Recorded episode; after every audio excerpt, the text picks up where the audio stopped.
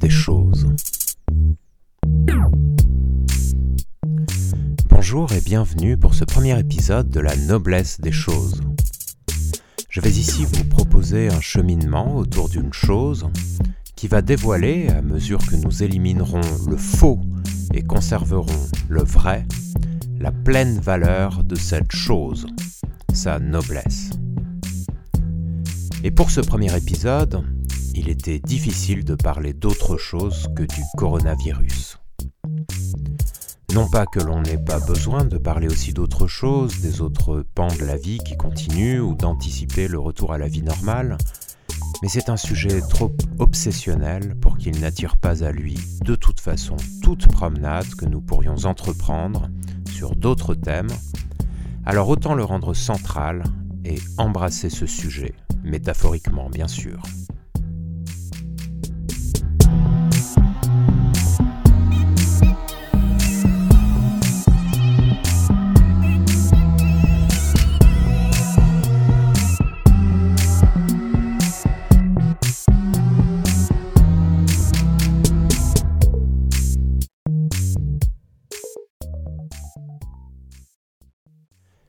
Puisque la plupart des dirigeants s'accordent pour donner à la lutte contre le coronavirus une tonalité guerrière, et pour mobiliser la société entière comme des troupes allant au combat, une remarque de bon sens serait que ce n'est pas en dénigrant l'ennemi qu'on le rend moins fort. Le vrai résultat de ce dénigrement, c'est plutôt une démobilisation de celles et ceux qui devraient être sur le pied de guerre, et les louanges de la victoire que l'on fait résonner de manière illusoire. Ainsi, la seule victoire possible est celle qui passe par une saine reconnaissance de la puissance de l'ennemi, de ses qualités exceptionnelles qui en font un adversaire redoutable et redouté. En somme, il faut mettre au jour les éléments qui concourent à sa noblesse, et pour cela, il faut s'intéresser à lui sous toutes les coutures, même les plus inhabituels. Malheureusement, ce n'est pas la voix qui a été privilégiée pour le moment dans des discours qui tentent surtout à rabaisser le coronavirus, comme pour tenter de lui faire comprendre qu'il n'est pas à la hauteur de ses ambitions. Cette stratégie, déjà contre-productive lors de vraies guerres, l'est encore plus face à un coronavirus qui est peu susceptible d'être blessé, frustré ou abattu par ce qu'on dira de lui. C'est surtout de l'autre côté de l'Atlantique que l'on s'acharne à le nommer le virus chinois, the Chinese virus, comme on disait à l'époque les Boches pour les Allemands, mais aussi comme pour marquer qu'il n'est rien d'autre qu'une nouvelle Camelot made in China. Ceux qui se sont élevés contre cette appellation ont fort justement trouvé déplacée l'insistance sur l'origine chinoise. Ce que l'on a moins remarqué, c'est que le chef de file de ces locuteurs américains ne parle pas du coronavirus chinois, mais du virus chinois. Pourquoi cette amputation? Par souci de clarté, de simplification pour être compris par toutes et tous, pas seulement c'est aussi pour poursuivre l'entreprise de rabaissement.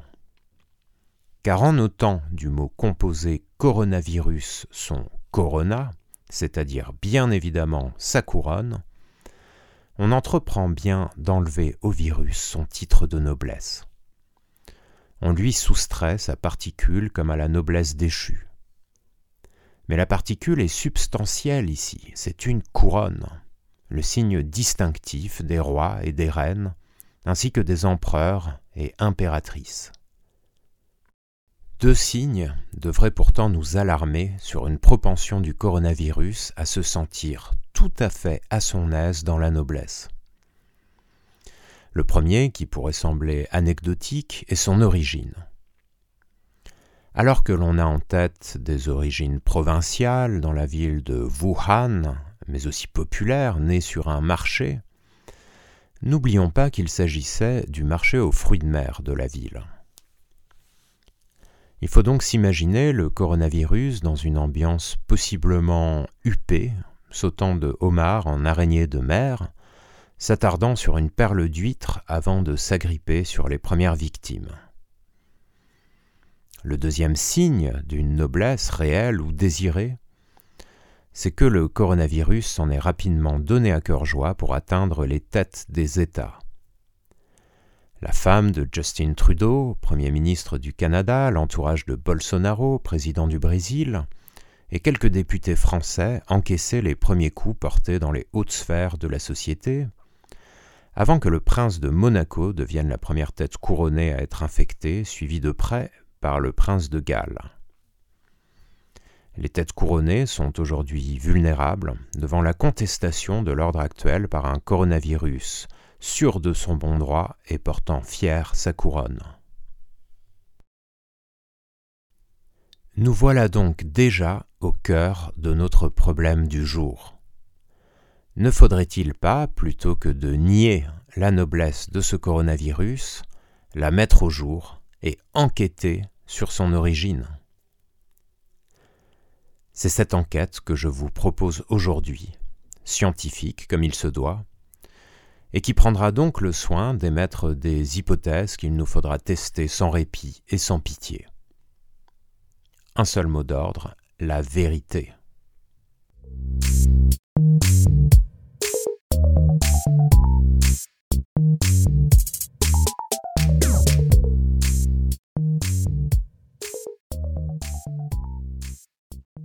Alors ce coronavirus, regardons-le et remarquons son enveloppe qui le délimite dans son habit le plus simple. Cette enveloppe, c'est un manteau ou une cape intégrale, sphérique, dont l'étoffe serait du gras, ou comme le disent les savants, une couche de lipides. Ce manteau lipidique, comment faire autrement pour nous le représenter que de passer à plus grande échelle, notre échelle, chez des animaux chez lesquels une couche de gras est constitutive et vitale. Et là, on pense tout de suite aux oiseaux et mammifères gras qui peuplent encore les quelques banquises qui nous restent, les morses ou les manchots empereurs. En suivant cette piste de l'enveloppe lipidique, nous aboutissons donc immédiatement à une hypothèse alléchante. Le coronavirus serait au microscopique ce que le manchot est au macroscopique, un empereur ce qui cadre assez bien avec le comportement conquérant dont il fait preuve ces derniers temps. Mais cette hypothèse tient-elle? Poursuivons.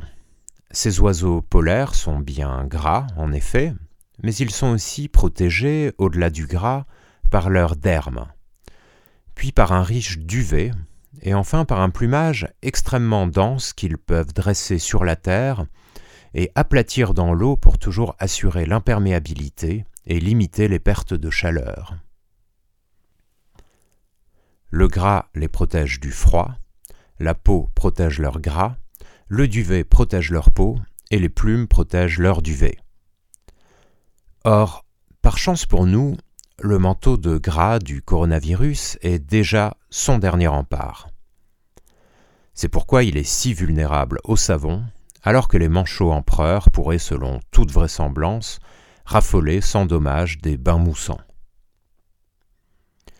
L'hypothèse d'un coronavirus que l'on comprendrait sur le modèle du manchot empereur est donc falsifiée. La comparaison ne tient pas, c'est ailleurs qu'il faudra chercher son origine. Mais cet échec n'est pas en pure perte. Nous avons compris, en cours de route, que ce coronavirus, encore ébranlable lorsqu'on brandit un simple bout de savon, pourrait s'inspirer des modèles de la nature déjà existants pour s'ajouter des plumes et rendre la lutte singulièrement compliquée lors des siècles et des millénaires à venir.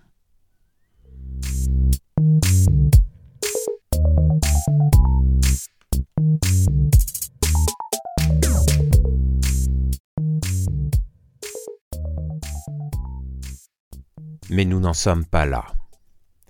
Revenons à l'habit encore assez précaire du coronavirus, cette cape sphérique tissée de matière grasse, de lipides.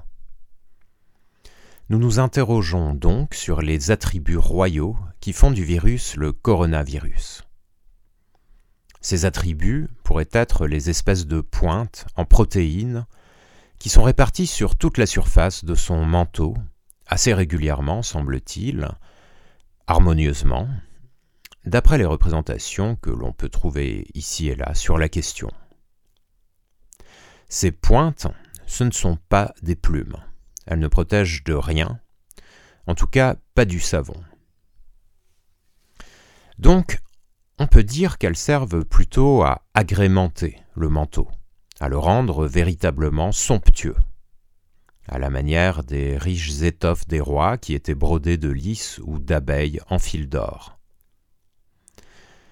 Et ces capes royales, n'oublions pas qu'elles étaient doublées d'hermine, une fourrure blanche qui donne cette belle épaisseur à l'énorme habit et nous rappelle par sa blancheur et sa douceur réconfortante l'idéal protecteur de la couche adipeuse. Alors peut-être l'habit coronaviral sera-t-il mieux compris par ce modèle de cap royal brodé que par celui du manchot empereur qui, on l'a vu, anticipe un peu trop sur de possibles difficultés à venir dans un futur lointain. Dès lors, une question brûle nos lèvres. Si le manchot royal plonge son corps élancé dès qu'il le peut, mais que le coronavirus voit dans le lavage un ennemi mortel, qu'en est-il de la cape royale doublée d'hermine? Autorise-t-elle un rapprochement mieux senti avec le coronavirus? Le modèle de la cape royale brodée résiste-t-il à l'épreuve de l'eau savonneuse? Un début de réponse peut être trouvé dans la légende selon laquelle l'hermine, ce bel animal de la famille des mustélidés, alors qu'elle était poursuivie par un renard, se trouva coincée devant un ruisseau boueux. Toute blanche, impeccable et fière, l'hermine préféra se faire attraper par le renard plutôt que de salir sa robe dans le ruisseau. Plutôt mourir que se souiller une dernière bravade de l'Hermine qui a suffisamment impressionné les Bretons pour qu'ils en fassent leur devise. Voici donc notre Hermine qui recule devant le bain, adoptant un réflexe quasi coronaviral. Serait-ce notre Eureka La confirmation de la nature authentiquement noble, royale, du coronavirus dont la structure ne serait autre que celle d'un manteau royal doublé d'hermine?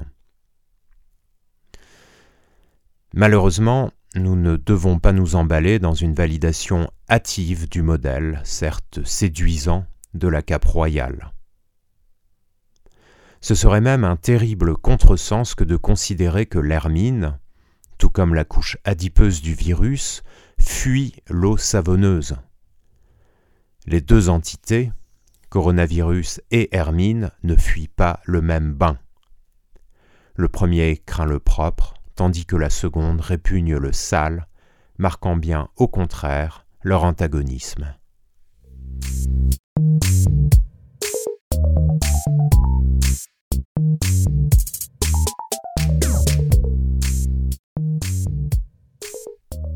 Ainsi, nous avons été proches de trébucher en nous prenant les pieds dans la longue traîne royale.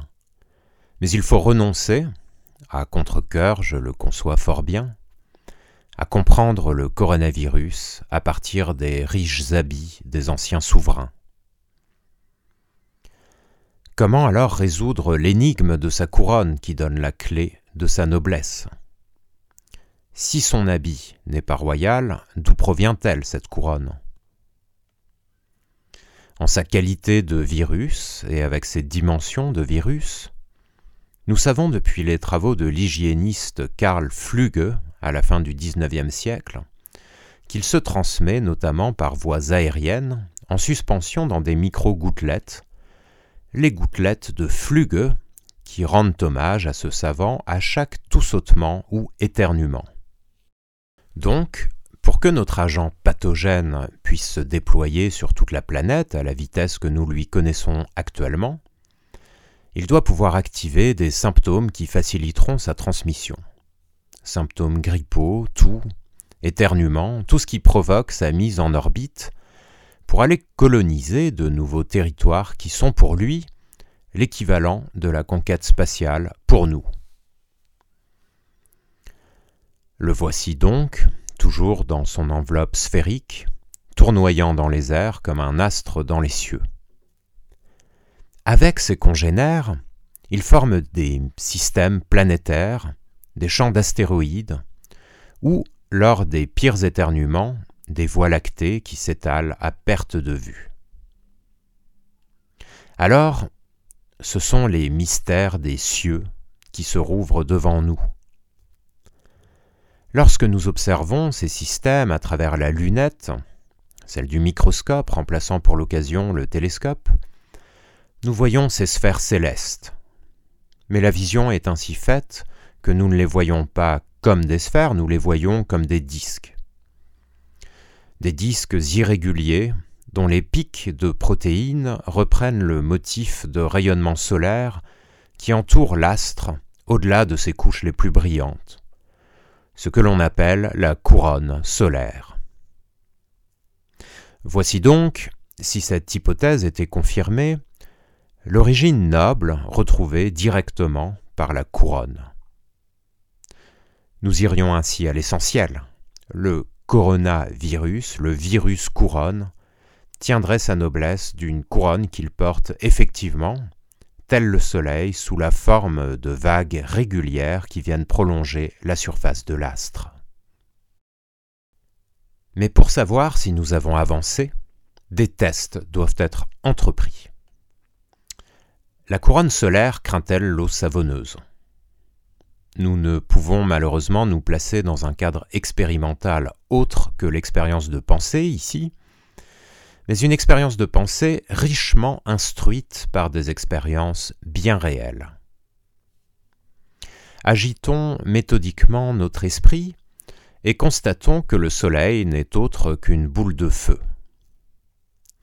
On le sait, le feu craint l'eau, mais de précédents échecs nous ont démontré la nécessité de prêter attention au type de bain ou d'arrosage différent. L'hermine, craignait l'eau boueuse, mais ne pouvait qu'apprécier l'eau savonneuse tout à l'inverse du coronavirus.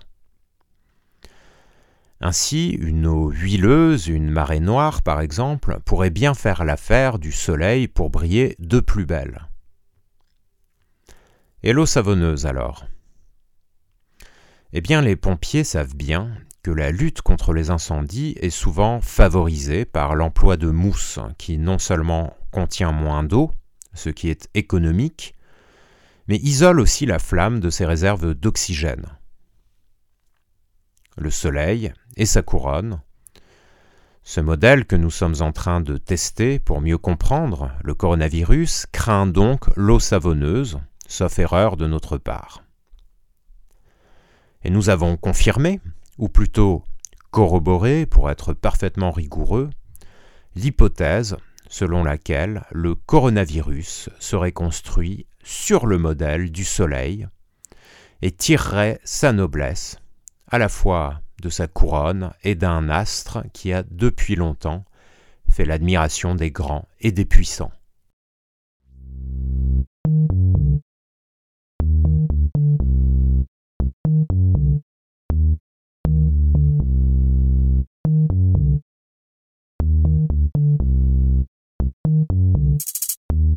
Alors, que tirer de tout ça?